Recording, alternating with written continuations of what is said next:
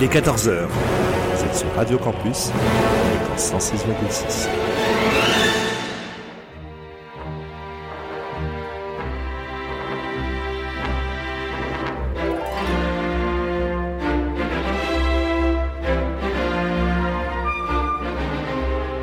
14h-15h sur Radio Campus,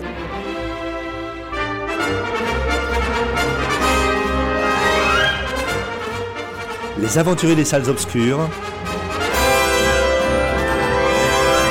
Le magazine cinéma produit par le quotidien du cinéma.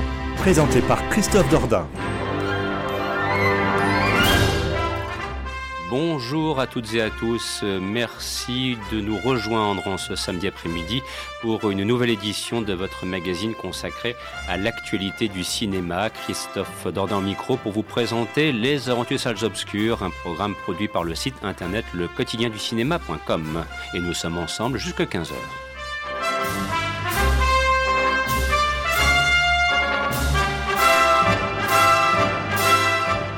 Au sommaire de cette nouvelle édition, eh bien, moins de films que la semaine dernière, où nous avions quasiment sept longs métrages dont on souhaitait vous parler. Cette semaine donc sera plus réduite, mais tout aussi intéressante et intense, puisqu'il sera question de la nouvelle réalisation de Steven Spielberg, West Side Story. Nous évoquerons également une comédie qui cartonne, il faut bien le reconnaître. D'ailleurs, on se posera la question de savoir si c'est vraiment du cinéma, mais il y a en tout cas un phénomène qui s'est organisé autour des Tuches, dont l'acte 4 est sorti ce mercredi 8 décembre sur les écrans et est déjà en tête du box-office. Également au sommaire, Où est Anne Frank, la nouvelle réalisation de Harry Follman? Et puis nous intéresserons aussi à une sortie Netflix. En l'occurrence, il s'agit d'Impardonnable, interprété par Sandra Bullock.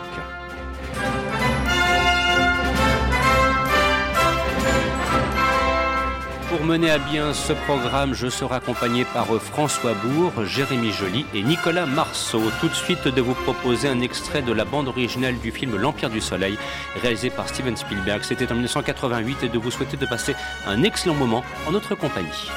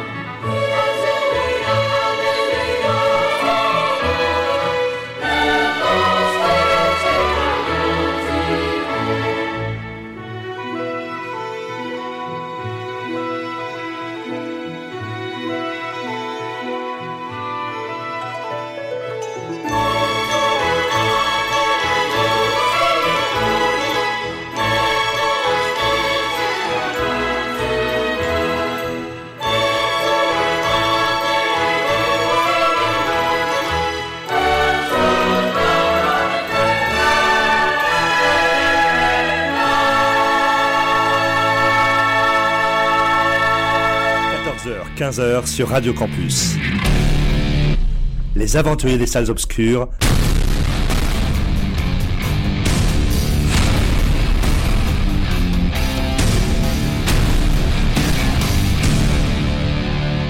Avec Christophe Dordain. Et à l'instant, vous entendiez une partition musicale extrait de la bande originale du film L'Empire du Soleil, donc réalisé par Steven Spielberg en 1988. Euh, c'est un film d'ailleurs que l'on peut revoir actuellement euh, sur le petit écran, euh, mélangé derrière avec le All Wales qu'il avait réalisé trois ans plus tôt. C'était l'époque où, alors, je peux vous croire que j'en ai parfois entendu des conneries, mais alors ça, je me souviendrai toujours de ces critiques qui se gossaient en disant ça y est, avec Always, comment dirais-je, avec la couleur pourpre, pardon, autant pour moi en 85 et, l'Empire du Soleil en 88, Steven Spielberg propose enfin du cinéma adulte.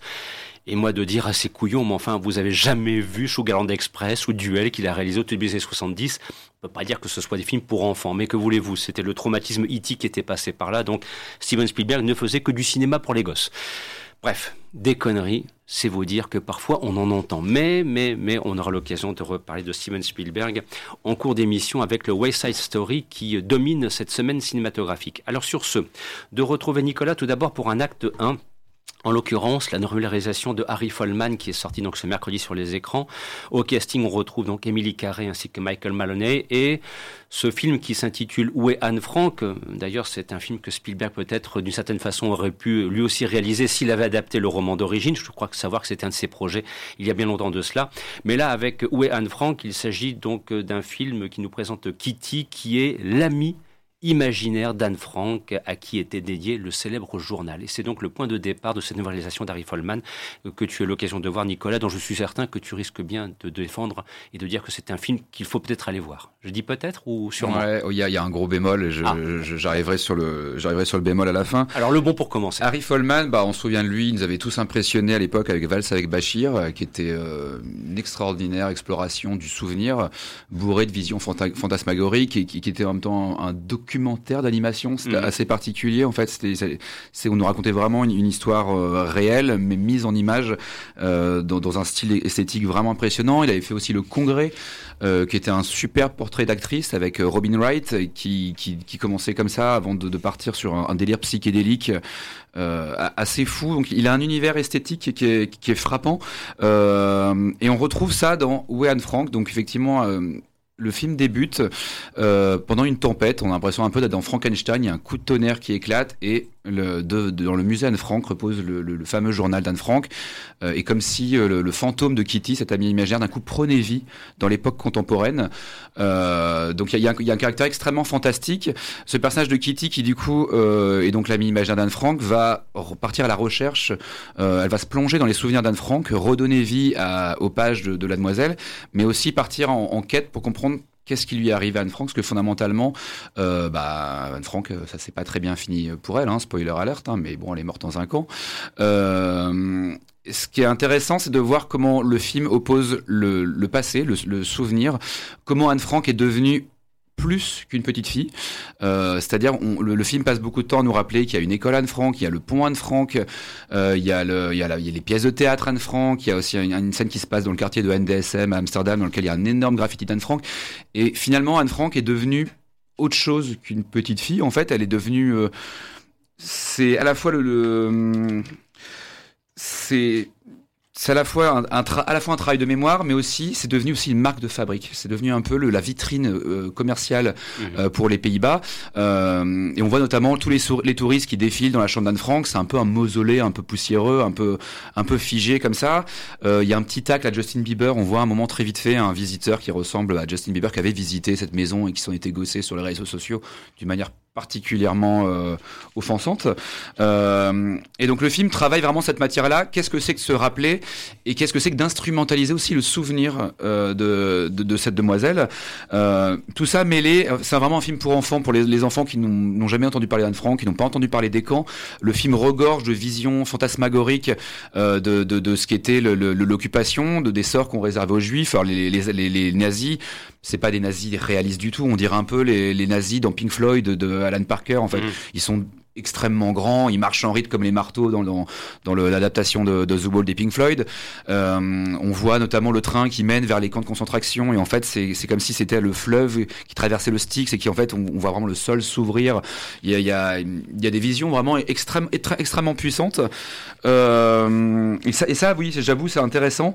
Malheureusement, le, film essaie de faire cohabiter ça avec une, une dénonciation pas toujours heureuse à mon sens de des conflits de, conflits de, sujets géopolitiques contemporains et notamment la question de, des, migrants.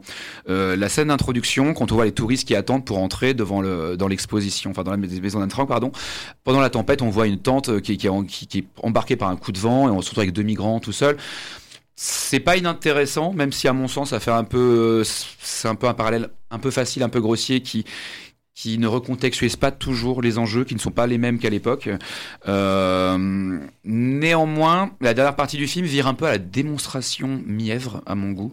Euh, où finalement le, discours qui pouvait apparaître par petites touches en voyant effectivement des migrants au commissariat, euh, en nous racontant effectivement que bah, ces, ces personnes-là ne, ne savent pas quelle est leur place dans le monde, ce qui est intéressant vu que Anne Frank était une Allemande qui avait déjà fui euh, en Hollande, donc déjà il y a un parallèle qui est intéressant, mais d'un seul coup il y a un discours politique un peu idiot, un peu bêta, qui, qui, qui, viendrait nous, nous, nous dire que oui, le souvenir d'Anne Frank, il est important, on l'instrumentalise, mais du coup, il faut pas oublier les problèmes contemporains, ce qui n'est pas faux, mais qui fait de manière un, peu balourde, un peu, un peu simpliste, euh, et surtout qui finalement tombe dans le piège inverse, qui est que finalement, il nous parle d'une instrumentalisation du journal d'Anne Frank, mais que quelque part, Harry Folman aussi quelque instrumentalise un petit peu cette question des migrants euh, pour en faire une espèce de, de, de, de tartine un peu mièvre finale, qui pour moi ternit un peu le, les nombreuses qualités du film qui, qui, a vraiment beaucoup de beaucoup de séquences que je trouve très intéressantes. Il y a notamment une séquence où la, la, la jeune Kitty contemporaine se retrouve dans une pièce de théâtre où on joue la vie d'Anne Frank et, et, et, elle s'en offuse. Les, les, on voit les gamins qui ne regardent pas la pièce, sont sur leur téléphone, ils sont déconnectés de ces questions-là, ça leur parle pas en fait ce personnage-là. Euh, et elle du coup, comme elle est, c'est un souvenir du journal matérialisé de, à notre époque contemporaine, elle elle sait que ce qui est joué et représenté euh, est très éloigné de la réalité un peu un peu romantique. Et voilà. C'est un film vraiment intéressant, euh, mais voilà, qui se rate un peu sur la dernière partie. C'est un petit peu dommage à t'entendre ce, mélange euh, entre ce qui était simplement une évocation historique à travers un lieu de mémoire dans, aux Pays-Bas, et puis le fait d'y ajouter comme ça des éléments. Enfin, moi, à t'entendre, presque c'est pas, pas hors sujet, mais c'est presque incongru, comme ça, cette espèce de mélange un petit peu bâtard quelque part, pour employer un terme un peu fort. Bah, c'était déjà un peu le cas pour moi dans le, dans le congrès où finalement il y avait à la fois le portrait de femme et après on a l'impression qu'il y a un, autre film qui démarrait, les deux se mariaient pas très bien ensemble. Et là c'est un, un peu pareil. Alors après, faut savoir que Harry Folman euh, dédie ce film à ses grands-parents qui eux en fait sont ont, pris le même train qui a amené Anne Frank dans les camps en fait. Donc c'est je pense c'est l'histoire qui lui parle forcément parce que le ça le rattache à quelque chose de profondément intime. Euh, mais en même temps oui effectivement il essaie de soulever d'autres enjeux contemporains un peu maladroitement. Moi, c'est clairement pas la partie qui m'intéresse le plus. Je trouve que la, plus belle partie, c'est tout ce qui traîne sur la, question du devoir de mémoire. Euh, voilà, c'est ça, cette notion-là, cette notion-là, l'intéressante comment on, gère le souvenir d'une histoire. Après, c'est là où je suis, partagé, c'est qu'en fait, le, traitement de Mièvre me dérange, mais dans le fond, vouloir utiliser une forme d'arme, l'animation, euh, pour sensibiliser les générations, euh, les jeunes générations qui n'ont pas vécu euh, d'autres traumatismes, hein, qui n'ont pas vécu d'autres oppressions. Ouais, pourquoi pas, mais, mais effectivement, il y a une il y a une grosse maladresse dans le traitement qui fait que pour moi la, la greffe ne prend pas trop. Voilà donc ce que l'on pouvait vous dire au sujet de la nouvelle réalisation d'Harry Follman, Où est Anne Frank, donc sorti ce mercredi 8 décembre sur les écrans, film d'animation qui mélange à la fois histoire et biopic aussi quelque part, même s'il y a quelques maladresses que Nicolas aura relevées au cours de son intervention. Alors on, a commencé, euh, c'est vrai qu'un sujet somme toute assez sérieux, et alors là, comment voulez-vous faire une transition entre Anne Frank et les tuches. Ben, je propose de ne pas faire de transition tout simplement, parce qu'il y a des moments, euh, voilà, ça, c'est pas possible. Même si en radio on est censé assurer les transitions. Alors j'essaye plus ou moins adroitement de le faire, mais voilà, euh, on vient quand même de parler de cinéma, Harry Folman. Là, on débarque chez Olivier Barou. Alors, euh, il y en a certains qui vont dire, mais attendez, c'est pas du tout du cinéma. Enfin voilà, c'est C'est de la grande comédie euh, à la française, mais il y a quand même un constat qu'on se doit de faire qui est le suivant. Euh, c'est le numéro 4, l'étuche 4, qui est sorti mercredi dernier sur les écrans et que, que Jérémy a eu l'occasion de voir. On sait déjà qu'un acte 5 est, est, programmé. On ne sait pas encore ce qu'en sera le contenu, mais euh, peut-être Jérémy pourra-t-il nous livrer quelques pistes éventuellement. Les, tuches au camp de concentration, peut-être. Oui, bah, oui, oui peut-être pour faire le lien avec ce qu'on évoquait précédemment. Euh, mais voilà, donc il y a quand même un phénomène qui s'est organisé autour des tuches. C'est vrai que euh, quand on fait le bilan, on est à près de 11 millions de spectateurs sur les quatre premiers numéros, enfin en l'état, en attendant, sans préjuger donc euh, du, résultat final du numéro 4. Donc il y a bel et bien un phénomène qui s'est organisé autour des tuches, qu'on aime ou qu'on n'aime pas, il faut le reconnaître.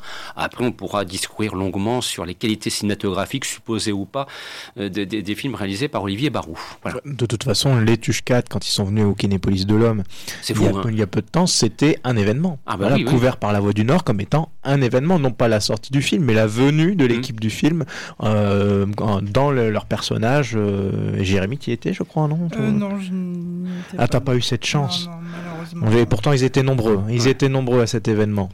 Mais c'est vrai que je crois qu'il y a eu presque 5 ou 6 salles qui avaient été mobilisées. Mmh. Alors, revenons donc aux, aux, aux tuches. Alors qu'en est-il de cet acte 4 où on retrouve bien sûr, bon, toute la famille est au rendez-vous, c'est-à-dire qu'on retrouve Jean-Paul Rouve, on retrouve Isabelle Nanty, il y a aussi Michel Blanc, enfin voilà, le, le, le casting se respecte numéro après numéro. Qu'en est-il de ce acte 4 des tuches? Est-ce que c'est drôle déjà? Parce que c'est vrai que dans le contexte actuel qui est quand même singulièrement anxiogène, on peut comprendre aussi qu'un samedi soir, quelqu'un a envie de se marrer en famille et aller voir les tuches numéro 4 pour réclamer avec le reste de la salle des frites, des frites, des frites. Alors as-tu réclamé des frites en voyant les tuches 4, Jérémy? Si on regarde par rapport au précédent, bon, les les précédents, je les ai vus. C'est le genre de film que l'on regarde en posant son cerveau à côté et en mangeant du popcorn. Et, et là, ce quatrième m'a déçu. Donc, euh, c'est vrai que c'est un humour qui vole pas haut. Et avec ce quatrième, il commence à creuser euh, sous terre. Donc, ce qui est assez dommage, il n'y a pas de nouveaux gags, ce qui, ce qui faisait un peu la, euh, la réputation des films précédents, c'est des, des répliques qui, qui, qui, marquent.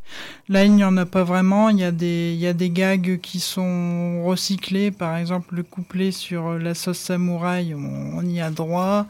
On a failli avoir euh, aussi sur les fameuses, euh, les fameuses cartes perdues, mais heureusement, euh, il y a un petit gag là-dessus, c'est que la scène est censurée censuré euh, par la production, enfin une petite blague. Seul coup, il y a un texte de la part de la production. Donc finalement, il ne reste pas grand-chose. Euh, le scénario est assez, est assez plat. Alors un, un, petit rappel à propos du scénario, oui. hein, bah, bah, très oui, brièvement, oui. simplement pour indiquer que, comment dirais-je, après avoir euh, démissionné de son poste de président de la République, euh, Jeff Tuche et sa famille sont heureux de retrouver leur village d'origine, en l'occurrence celui de Bouzol, le bien nommé.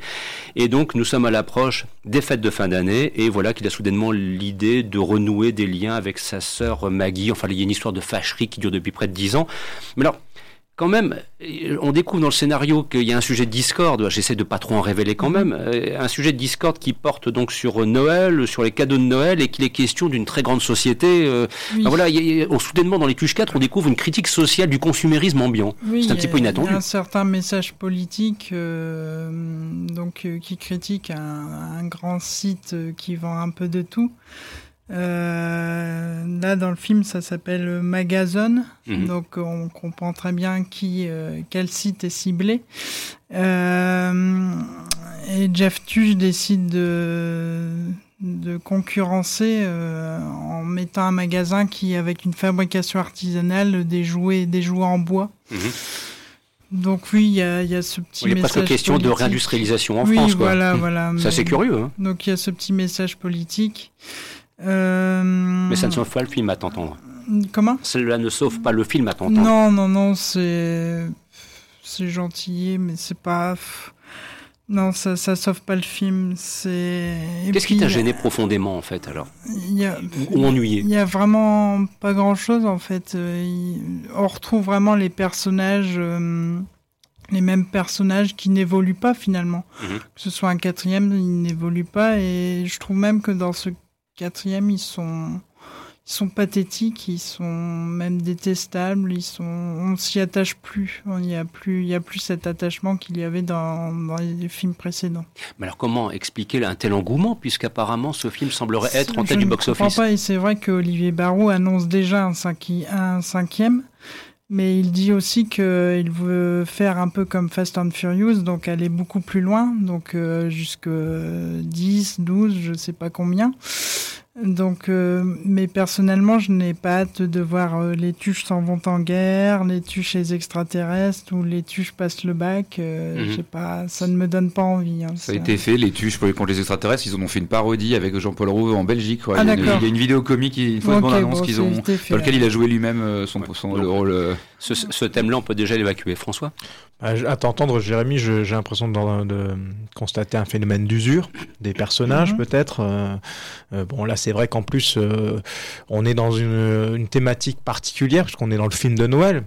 Euh, qui, est, qui, qui, est, différent déjà de ce qu'ils avaient fait par le passé, puisque c'était euh, euh, les tuches sont, allés à Monaco, les tuches sont allés euh, aux États-Unis, euh, les tuches ont pris le contrôle de la France à, mmh. voilà, à l'Élysée.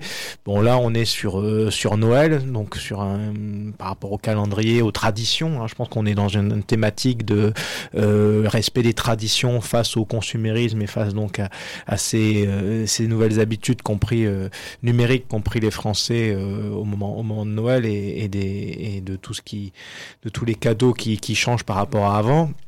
Euh, mais euh, voilà, après, euh, personnellement, euh, c'est vrai que l'interrogation subsiste quand on voit le monde et le, le, public, que, que le nombre de, de, de, personnes que ça attire de, de semaine en semaine au box-office, et puis de constater que bah, ça va encourager encore les producteurs français à se dire que ce genre de comédie, ça attire le public et qu'il faut continuer dans ce, dans ce, ce filon-là. Surtout, j'ai une petite question. C'est Olivier, Olivier Barou qui réalise.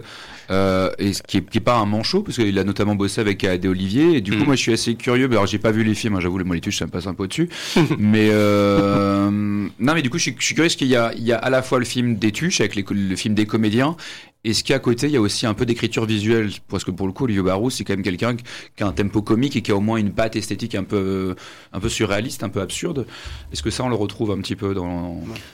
Je pense surtout qu'Olivier Baron devrait arrêter les tuches et faire autre chose, passer à autre chose. Là, c'est vraiment le. C'est le filon, enfin, c'est assez dommage. Il devrait vraiment arrêter. Au bout d'un moment, on ne peut pas continuer comme ça, faire une dizaine de films sur le même. Euh, bah, mais, mais, en tout cas, par rapport à ce que demandait Nicolas, il n'y a pas de mise en scène, en fait, véritablement, proprement parlé. Ou un univers esthétique en tout cas. Non, pas, pas vraiment. Non. C'est plus de l'illustration qu'autre chose. Oui, voilà. C'est, par, je pense que c'est par les personnages, euh, mm. le, le, fait de, enfin, on le voit dans les dans l'affiche déjà. Euh, bon, euh, il y a une des personnages qui est un des personnages, je crois, qui est, qui est enceinte. bon, ça, ça, tombe bien au moment de Noël. C'est, toujours, c'est toujours, ça, ça rappelle la, nativité, etc. Enfin voilà, c'est des choses mm. qui sont qui sont assez faciles, j'ai presque envie de dire.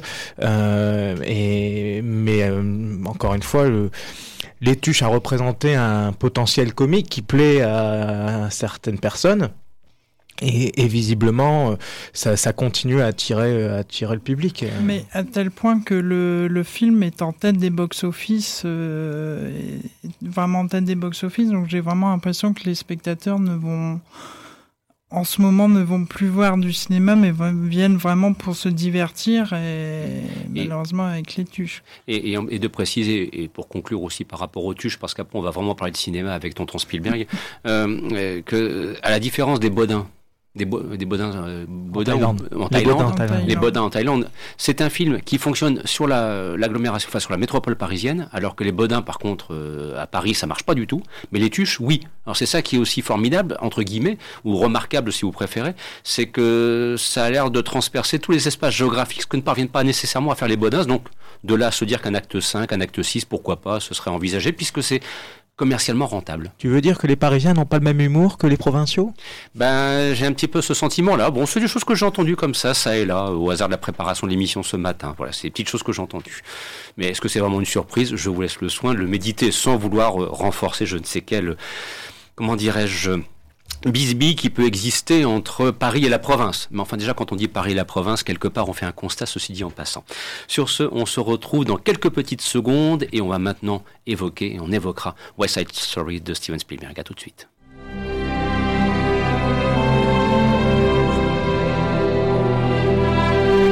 Retrouvez les critiques de films, les interviews et les concours sur le site du quotidien du cinéma www.lequotidienducinéma.com. Vous écoutez Les Aventures des Salles Obscures sur Radio Campus, fréquence 106,6.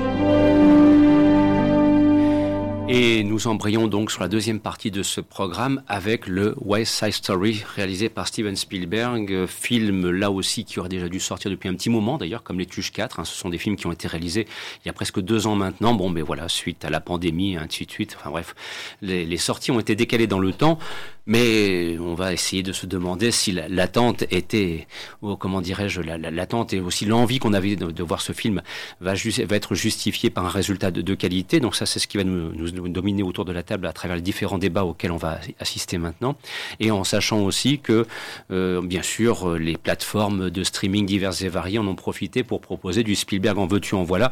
Et je me permets de vous recommander euh, l'article d'un certain François Bourg qui s'est permis justement de faire une compilation de tous les bons films de Spielberg que l'on peut voir euh, sur Netflix, sur Apple+, ainsi de suite, et de lire cela tranquillement sur le quotidien du cinéma.com. Alors sur ce, donc, euh, place à West Side Story, on va prendre le temps nécessaire euh, d'évoquer ce film, parce que c'est pour moi le véritable film de la semaine. J'ai même entendu dire, ça et là, que c'était quasiment le film de l'année. Il y a eu des, critiques qui sont, pour le coup, dithyrambiques. Rares sont les critiques négatives à propos de ce film qui d'ailleurs va peut-être plus loin qu'une simple comédie musicale, me semble-t-il, Nicolas. Mais alors, euh, je te laisse le soin euh, d'ouvrir le bal, c'est presque de circonstance, entre guillemets, avec ce West Side Story. Je sais qu'il y aura un petit bémol, petit, j'espère, mais il y aura surtout beaucoup de belles choses parce que vraiment, là pour le coup, c'est du vrai cinéma, mais qui va, je le dis, bien plus loin peut-être que la simple comédie musicale ou que le simple remake du film réalisé par Robert Wise en 61. Alors, il y, a plusieurs choses en fait. Spielberg, ça fait très longtemps qu'il tourne autour de la comédie musicale. Mhm. Euh, le, le, le, signe le plus évident, c'était dans, dans 1941. Il y avait une scène de combat dans une salle de bal une scène mais d'une chorégraphie absolument époustouflante. Euh, il avait flirté aussi avec ça, avec l'ouverture de, de, Indiana Jones et le Temple maudit, hein, qui était vraiment une, un magnifique hommage au, grand classique de la comédie musicale. Il a aussi flirté avec ça dans Tintin, puisque Jamie Bell était un acteur de, qui venait de la danse. Il y avait beaucoup de, de, de scènes, notamment le, le, plan séquence dans les, dans les rues. Euh, euh, il y avait la, scène finale, la scène d'action incroyable dans les, euh, de, il y avait un très beau plan séquence où il courait après des, des, des, des morceaux de parchemin. Il y avait vraiment une, un sens de la chorégraphie euh, euh, phénoménal. Mais si je le devais rapprocher d'une autre comédie musicale ou d'un rendez-vous manqué avec la comédie musicale, c'était Hook. Mhm. parce qu'on oublie souvent que le, le, montage qui existe actuellement de Hook n'est pas vraiment le, le, film qui était initialement prévu à l'origine. Il y avait des chansons, il y avait des, des, des gros morceaux musicaux qui ont quasiment tous sauté à l'exception de la, de la chanson de la petite fille. Du coup, c'était un peu une scène un peu incongrue dans le film, hein, parce que le film a un côté un peu carton-pâte. Euh, il, cherchait vraiment à émuler cet esprit de, de des, films de pirates en technicolor avec le, vraiment un aspect très merveilleux. Et West Side Story, finalement, m'a ramené un peu à ça, puisque finalement, l'affrontement entre les Jets et les Sharks, bah, c'est un peu les enfants perdus de, de, de Hook, mais qui aura un peu mal tourné. Euh, il y a notamment une, une formidable scène de, de la chanson euh, G Officer Crypty qui se passe dans un commissariat et on les voit chanter leur euh, le, le, leur rejet des institutions et, et, tout en détruisant le décor du commissariat, ce qui un magnifique constat d'échec finalement sur le, problème de sociétés modernes qui ne savent pas vraiment quoi faire de, bah ces générations un peu perdues. Le, faut savoir que le, plan d'introduction du film, c'est un magnifique plan séquence qui part de, Grava. C'est les ruines du West Side, puisque faut savoir que c'est un quartier qui a été détruit très peu de temps après la sortie du film original. Euh, et donc pendant un long plan séquence, on va, vraiment remonter tout le quartier qui est littéralement en ruine pour s'arrêter dans un trou dans le sol dont va surgir un jet. Il y a une, petite trappe qui s'ouvre, il y a un jet. On te montre déjà dès le début que ces, bandes de gamins euh, sortent littéralement des ruines d'un pays et c'est une bande de, garçons qui affrontent euh, une communauté portoricaine. C'est une lutte pour le territoire en fait. Mais ce territoire c'est rien, c'est un château de sable.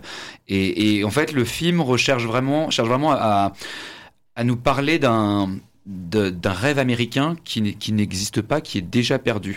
Euh, faut savoir que le, euh, Spielberg a fait appel à Tony Kushner pour écrire le scénario, en tout cas pour réécrire la pièce euh, originale. Hein. C'est tout autant un remake du Robert Wise qu'une réadaptation de la mhm. pièce euh, du musical de Broadway.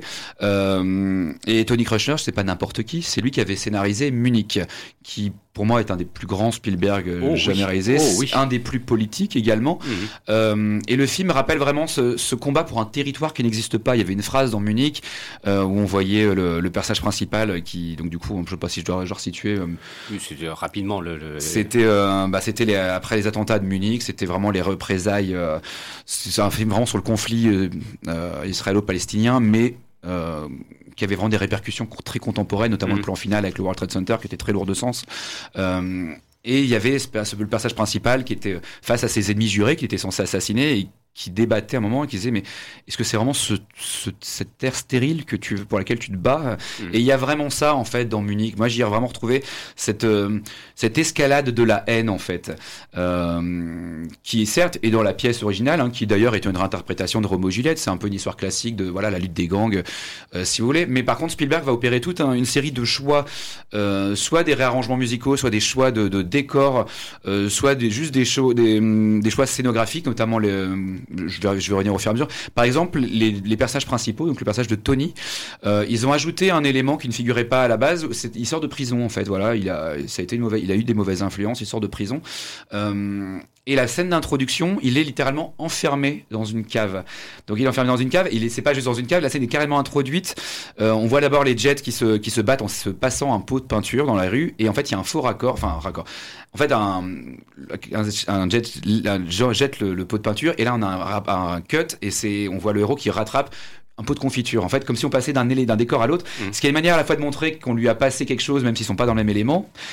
Ça indique le fait qu'ils sont amis, mais qu'en même temps, il est en marge de ça en fait. C'est un, un, jeu de raccord qui est extrêmement fin, extrêmement subtil, mais qui en, qui en dit beaucoup. Juste après, on nous présente Maria et on lui propose sa, la belle robe qui va lui servir au bal et elle parle de linceul. Donc en fait, dès le début, les héros sont déjà présentés de quelque chose de profondément mortuaire en fait. Le film est tout en ombre et en lumière. Le générique d'ailleurs, c'est les rues de New York. On va voir les, les immeubles qui se reflètent avec des jeux d'ombre sur le, sur le mur. Tout le film est un combat entre, entre l'ombre et la lumière. Euh, et là où moi j'ai trouvé le film vraiment intéressant, c'est par exemple, ils font revenir Rita euh, Moreno, qui jouait, dans le, qui jouait déjà dans l'original, et c'est elle qui va chanter la chanson Somewhere. Là où dans le film de Robert Wise, cette chanson Somewhere était attribuée aux amants après le, après le, drame, euh, après le drame qui va les obliger, euh, bah, qui va pervertir finalement leur, leur histoire d'amour c'était eux qui chantaient Somewhere, comme s'ils cherchaient un endroit pour se réfugier. Et là, en décalant la chanson, en la donnant euh, à Rita Moreno, qui joue la femme du Doc, donc Doc était le, qui était un peu le, la bonne âme qui veillait sur Tony dans, le, dans la pièce originale.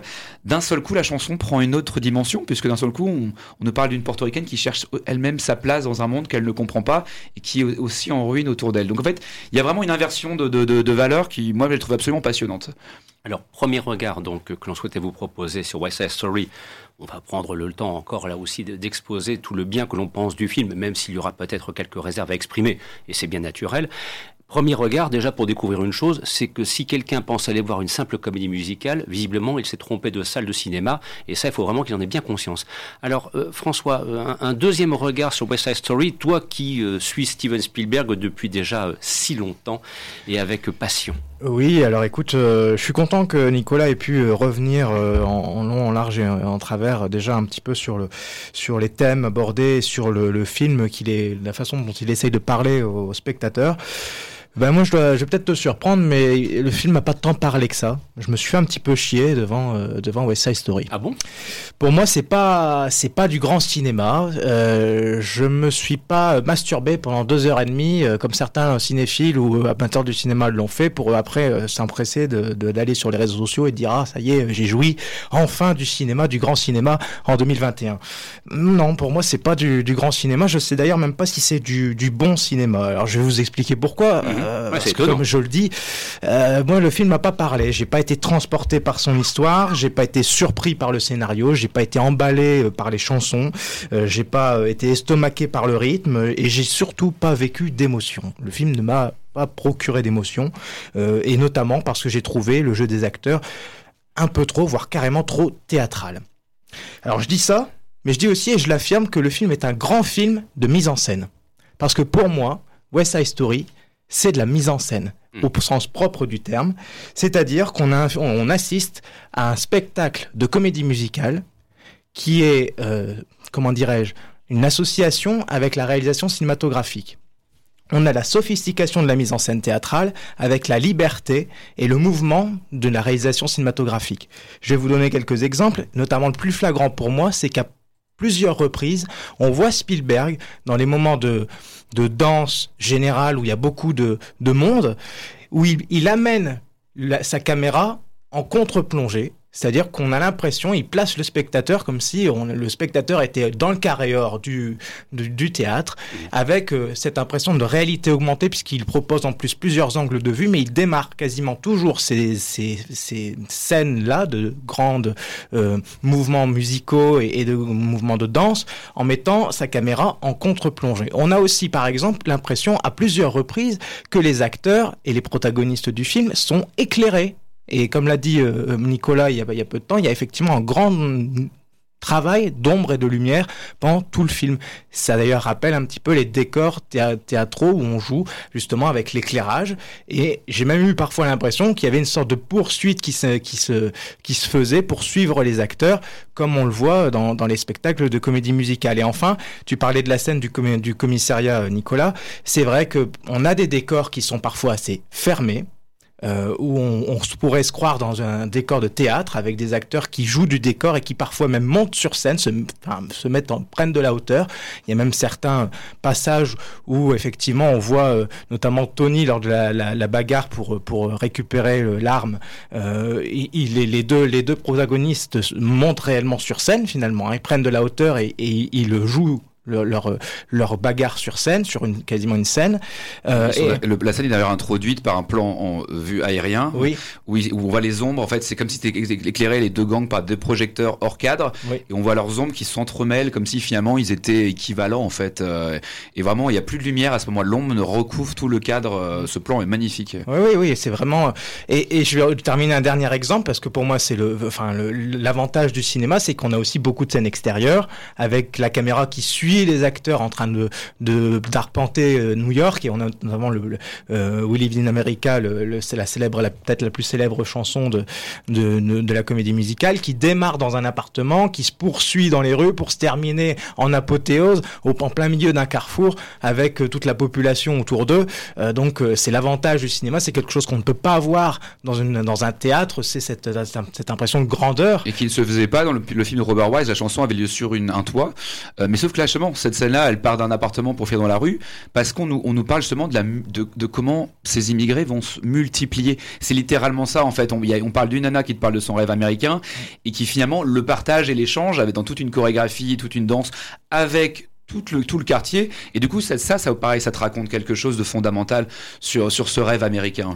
Alors moi, moi c'est vrai que effectivement, ça, ça, a un, ça fait un rapport effectivement avec la, avec la chanson. Et je trouve que au-delà de, par rapport à, ce que Spielberg a fait par le passé, euh, que par West Side Story, il montre avant tout un exercice de style une sublime mise en scène. Il me dit voilà, je, moi j'ai toujours voulu faire ce film-là, de réinterpréter West Side Story, et pour le coup, eh ben, je vais vous montrer comment on filme une comédie musicale. Mais, mais, mais, sans émotion. Bah, pour moi, en tout cas, sans émotion. Et je vais faire un parallèle, puisqu'on parle d'un genre euh, comédie musicale.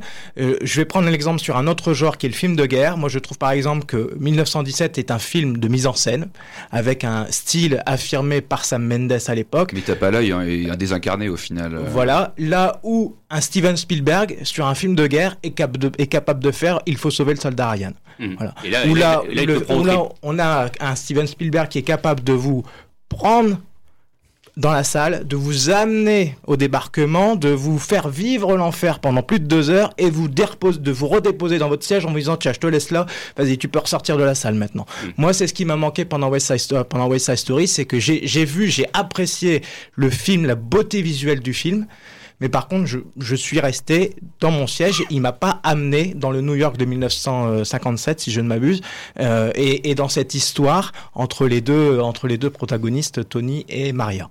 Je suis assez d'accord. Moi, c'est exactement le seul bémol en fait que ah. j'avais à mettre sur le film. Justement, j'en avais un et c'était celui-là.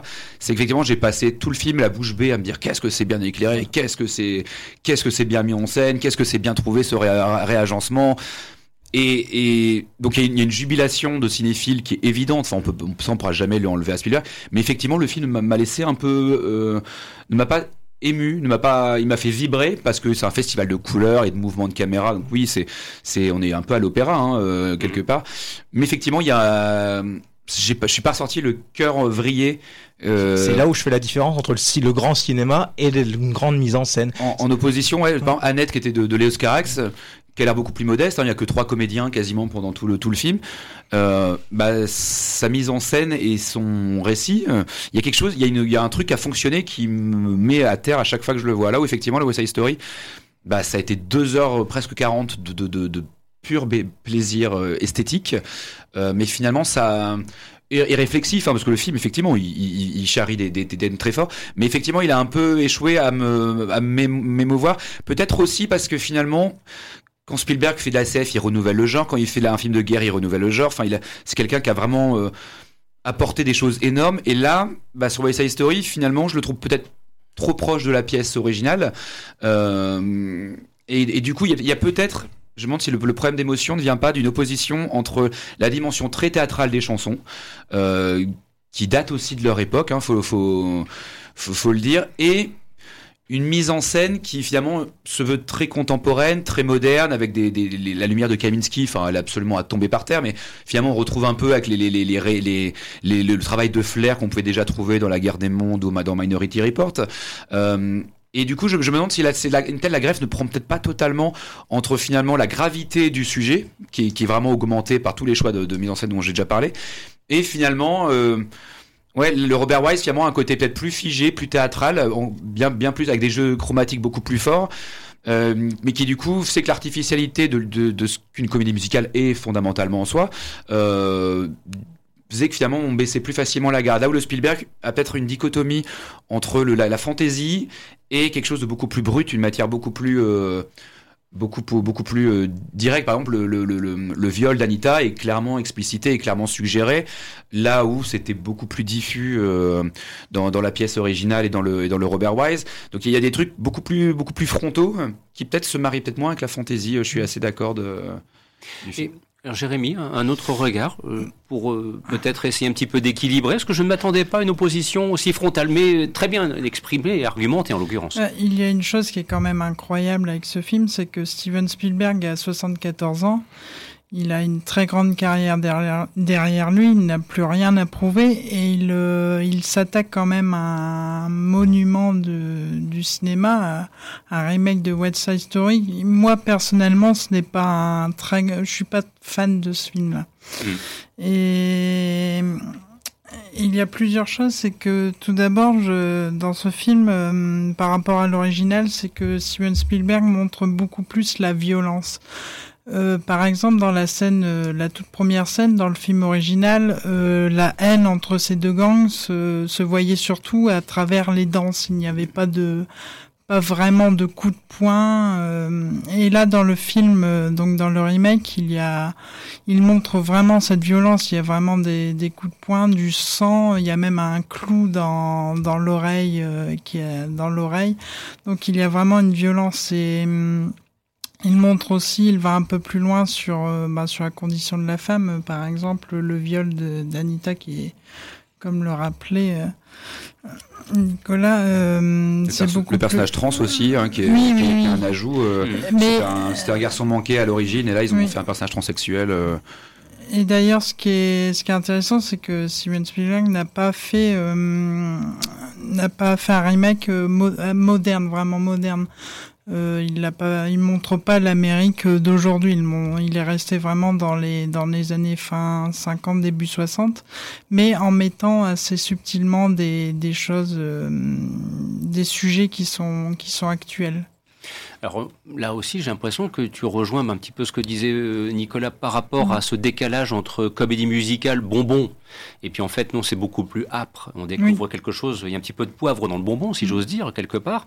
Et est-ce que aussi, comme euh, François, tu as, tu as ressenti ce décalage entre une mise en scène extraordinaire, brillante, et puis peut-être un, défaut d'émotion, ce qui fait que tu ne sois pas totalement rentré dans le film? Est-ce qu'il est qu'il t'est arrivé la même chose? Oui, parce que c'est vrai que niveau réalisation, on en prend plein la vue. C'est du Steven Spielberg, il sait tenir une caméra, les, les mouvements, les le jeu sur les lumières, tout, tout est parfait.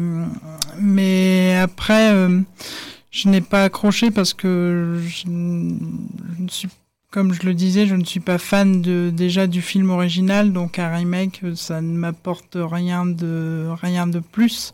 Même si je, je dois, je pense que je préfère ce remake à l'original. Donc là, je vais peut-être être blasphématoire pour certains cinéphiles, tant pis. Euh... Tu en as bien le droit. Mais sinon, ça ne m'a pas apporté les... beaucoup d'émotions. Je n'accroche pas aux chansons non plus, enfin, à part quelques-unes. Euh... We Live in America, ça j'aime beaucoup, mais sinon, oui, c'est pas. si t'aimes pas les chansons là-bas, ça va être compliqué, effectivement. Après, c'est vrai que euh, Bernstein, c'est pas forcément la, grande comédie musicale la plus accessible. Je trouve que c'est des partitions très compliquées. Euh, il y, a, un travail de composition qui est plus proche de l'opéra presque même que du musical. Mhm. Je pense notamment par l'usage du, du, triton dans pour les, la musique des, des Jets justement, qui est une musique dissonante en fait et qui, qui correspond très bien. Euh, très bien à, ces, à ces personnages. Euh, après, Là, on a l'impression qu'on a un peu pisse froid, mais fondamentalement. Légèrement, hein. mais, non, mais en, en, vrai, c'est qu'on attend tellement de Spielberg qu'en fait, j'ai eu toutes les qualités esthétiques, thématiques que j'attendais de lui. je vais pas cracher dessus. Sauf l'émotion. Ouais, qui, est pourtant un de ses gros points forts, en fait, mm. euh, normalement, à Spielberg. Mais, euh, mais après, ça reste extrêmement. Euh, ça c'est pensé très intelligemment. Je pense par exemple à la chanson I Feel Pretty, où justement on, on voit la Maria qui, qui, travaille, qui est une femme de ménage dans un centre commercial et qui a aussi une manière de montrer comment elle fantasme cette société consumériste, mais elle en fait pas vraiment partie. Il y a une scène incroyable de combat autour d'un pistolet dans un chantier en, en, ruine en fait, et du coup ça qui, qui montre l'affrontement entre Tony et son ami Riff, mais dans, dans, dans, un sur un sol qui en fait est en train de s'écrouler, qui une super belle métaphore justement de leur amitié qui en fait est totalement vacillante.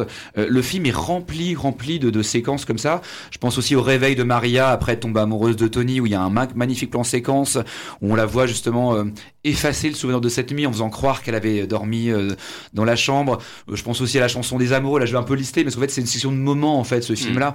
La chanson la chanson d'amour entre Maria et Tony, qui pourrait être un truc rose bonbon avec un ciel étoilé magnifique, et finalement, il te fait ça dans une cage d'escalier avec des barreaux partout, où il s'arrive même pas vraiment à se voir. Euh, en fait, la mise en scène dit tout. Et bizarrement, oui, effectivement, il y, a un, manque de quelque chose. Je, sincèrement, je j'aimerais pas. Euh, enfin, je, je, pardon, je suis curieux de voir le, le résultat de la, de la, cérémonie des, des, Oscars, parce que euh, pour le coup, on, on a vraiment l'impression que ce film, il est. Enfin, comment comment euh, ne pas donner à, entre guillemets à, un Oscar à, Spielberg pour justement cette, cette qualité technique de mise en scène, voilà. Et d'un autre côté, donner des Oscars à ce film-là, c'est dire que bah, dans le cinéma, l'émotion, la, la, place de l'émotion par rapport à, justement la qualité technique artistique, parce que bien évidemment il y a aussi le jeu des acteurs euh, qui, qui est un certes théâtrale, mais qui pour le coup voulu et au service de la mise en scène. Euh, donc je, me dis, mais ça va finalement révéler euh, la place de l'émotion dans un cinéma hollywoodien euh, face à, pléthore de films qui, qui, sont certainement tous bons, mais là, entre guillemets, Spielberg dit, bon bah voilà, moi je vous ai fait un exercice de style avec une technique formidable, avec une, une, sophistication qui, qui, est, qui est bien présente, mais c'est vrai que contrairement par rapport à ce qu'il a fait par le passé. Et comme l'a dit Nicolas, il, a montré qu'il savait faire aussi euh, amener de l'émotion. Là, euh, en tout cas pour nous autour de la table. Euh, il y en a de l'émotion, mais c'est une émotion de jouissance de cinéphile, de, de jouissance face à, des raccords, à des mouvements de caméra. il y a, de l'émotion. C'est juste pas une émotion touchante, c'est une émotion de jouissance esthétique. C'est pas par rapport à l'histoire à proprement parler. Bah, je pense que finalement c'est un peu peut-être la béquille du film de Spielberg, c'est finalement en se rapprochant du musical, il, quelque part il, n'a pas totalement revitalisé le, genre euh, musical. En fait, il a fait un magnifique hommage bourré d'idées formelles, euh, euh, extrêmement jubilatoires, mais ouais, peut-être un poil trop sage en fait finalement. Mais Jérémy. Steven Spielberg est capable de réaliser une comédie musicale, il l'a prouvé avec ce film, mais je me demande, il, je pense qu'il n'aurait pas dû faire un remake de West Side Story et en créer une, en créer mais je pense qu'il en, qu'il en est capable et hum, c'est dommage, il aurait peut-être pu. Après, c'est lié à son enfance. Hein. West Side Story, c'est la première comédie. Bah, c'est surtout avant, avant le film, il avait le vinyle du musical chez lui. C'est un des premiers disques qu'il a, qu'il a entendu et qu'il a marqué. Il a toujours dit je le ferai. Euh, et je me demande d'ailleurs si le fait qu'il fasse le film maintenant, alors que son prochain film, c'est un film qui va être inspiré de sa vie mhm. et qu'avant il a fait Ready Player One, qui se posait déjà la question de son héritage culturel sur la pop culture je me demande si effectivement ce c'est pas un retour. Euh, moi, j'ai vraiment l'impression d'avoir vu le combat entre le Spielberg très sombre de la guerre des mondes, de, Munich, des, vraiment des films qui étaient très politiques, avec le Spielberg qui, est un peu revenu ces dernières années, le Spielberg euh, qui reprend du plaisir à faire de la fantaisie avec Tintin, Ready Player One, Le Bon Gros Géant. Et j'ai l'impression, le combat entre l'ombre et la lumière, j'ai l'impression que c'est aussi celui qui se joue entre en, Spielberg là, où il essaie un peu de concilier les, deux. Et euh, mais là, pour le coup, on a pas total. On a, on, a, on a le beurre, l'argent du beurre, et en même temps, on a l'impression qu'il nous manque un petit truc. Il nous manque le cul du crémier, ou je sais pas, mais euh, il y, a, y, a, y a, voilà, il y a, c'est un, un, détail, honnêtement, hein, on a l'air de chipoter, mais c'est un film, euh, c'est un film qui mérite d'être vu au cinéma. Hein. C'est parce qu'il faut simplement rappeler que ceux qui vont aller voir West Side Story ne sont pas seulement des cinéphiles, ne sont pas seulement des amateurs de, de, de cinéma, mais simplement des amateurs de comédie musicale qui vont euh, découvrir une comédie musicale et qui parfois s'attendent tout simplement à être euh, trans, transportés par les chansons, transportés par l'émotion des personnages, et, et, pas uniquement, qui vont certainement peut-être passer à côté de tout l'aspect formel du film, parce que eux n'ont pas forcément un, regard justement sur tout ce qu'a fait Spielberg avant. Et, Est-ce que ce serait pas aussi culturel? Parce que moi j'ai remarqué que j'ai des amis aux États-Unis qui trouvent le film formidable, vraiment brillant là où finalement je me dis West Side Story il y, a, quelque chose de très américain en fait. Mmh. ne serait-ce que le, lieu où ça prend place le combat entre communautés c'est quelque chose qui est profondément ancré dans la culture américaine tout comme peut être le magicien d'Oz. En fait c'est fondamentalement américain. Je sais pas si en France l'original avait cartonné à l'époque mais je sais pas si aujourd'hui euh, ce truc ce truc là en fait correspond tout à fait au pic français. On n'a peut-être pas non plus le même regard euh, on n'a pas, pas le même regard là-dessus. Moi je pense notamment à la, scène d'intro les Jets viennent barbouiller euh, un drapeau portoricain et en fait la peinture devient un peu leur signature à eux ce qui ce qui ramène d'ailleurs au terminal où Spielberg, il y avait vraiment le, générique, c'était des signatures qui étaient faites. Le, héros, il affirmait son identité en scannant, ça, en photocopiant sa main qu'il affichait partout dans le dans le partout dans l'aéroport. Il y avait la scène d'intro du terminal où en fait c'était l'accueil de l'aéroport. On disait vous êtes là pour le plaisir ou pour le pour le business qui était monté comme la liste de Schindler, la scène d'intro où il nous montrait finalement le côté kafkain de, des institutions modernes. Spielberg, il a cette violence en lui en fait. Euh, il a cette noirceur là.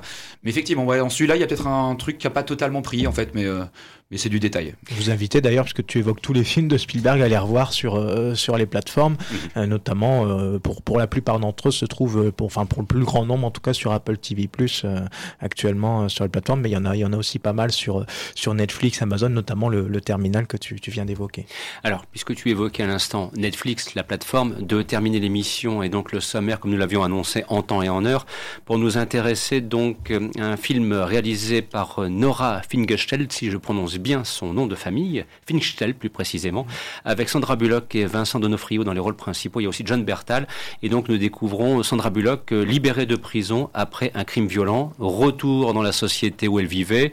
Et là, elle constate une chose, c'est qu'on ne lui pardonne pas ce qu'elle a commis dans son passé. Alors est-ce que c'est un impardonnable euh Alors bah écoute, là je vais, je vais pas te surprendre. Là, c'est pas du, du, grand cinéma. Non, ah, là c'est du Netflix. Voilà, c'est encore? Oui, oui, oui, c'est du Netflix. C'est-à-dire que bon bah voilà, on prend, on prend une série euh, qui est, sorti en 2009, je crois, euh, et on en fait un film de, je crois même pas deux heures, euh, pour simplement bah, prendre en plus, euh, comme c'est Netflix, euh, bah, la bonne habitude, c'est de prendre un acteur ou une actrice connue pour porter le film, pour donner envie aux, curieux de, de, voir le film. Et puis, euh, eh bien, simplement, en plus là, comme on adapte une série, bah, le scénario est déjà fait. Il suffit juste de le simplifier, de le, de le raccourcir. Et en fait, c'est c'est le principal défaut du film, c'est ça, c'est que c'est c'est trop court. Enfin, c'est trop court, c'est trop simple, c'est trop trop rapide, dans le sens où effectivement, elle sort, elle sort de prison, donc c'est une condamnée pour 20 ans pour avoir tué un policier.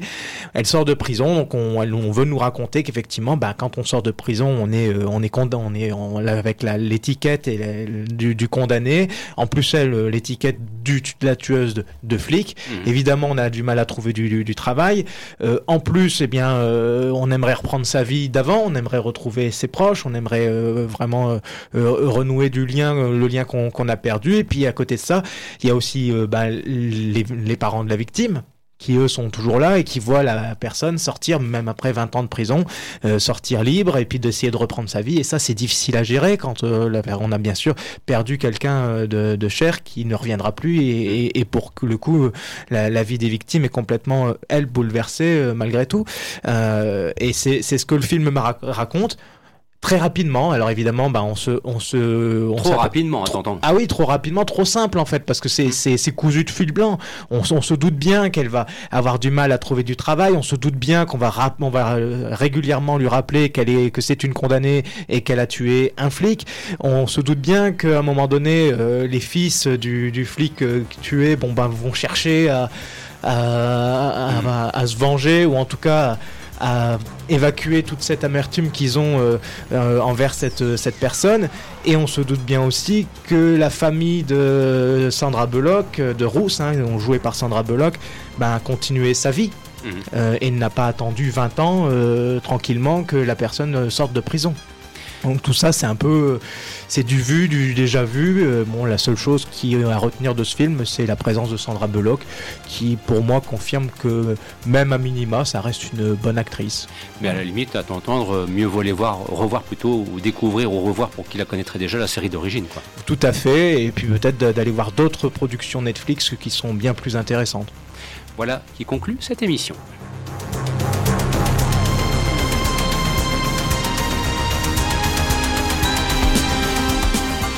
Vous écoutiez Les Aventures Salles Obscures, une émission produite par le site internet cinéma.com. Présentation Christophe Dordain avec l'amicale complicité de François Bourg, Jérémy Joly et Nicolas Marceau. Dans quelques instants, suite des programmes sur votre station préférée.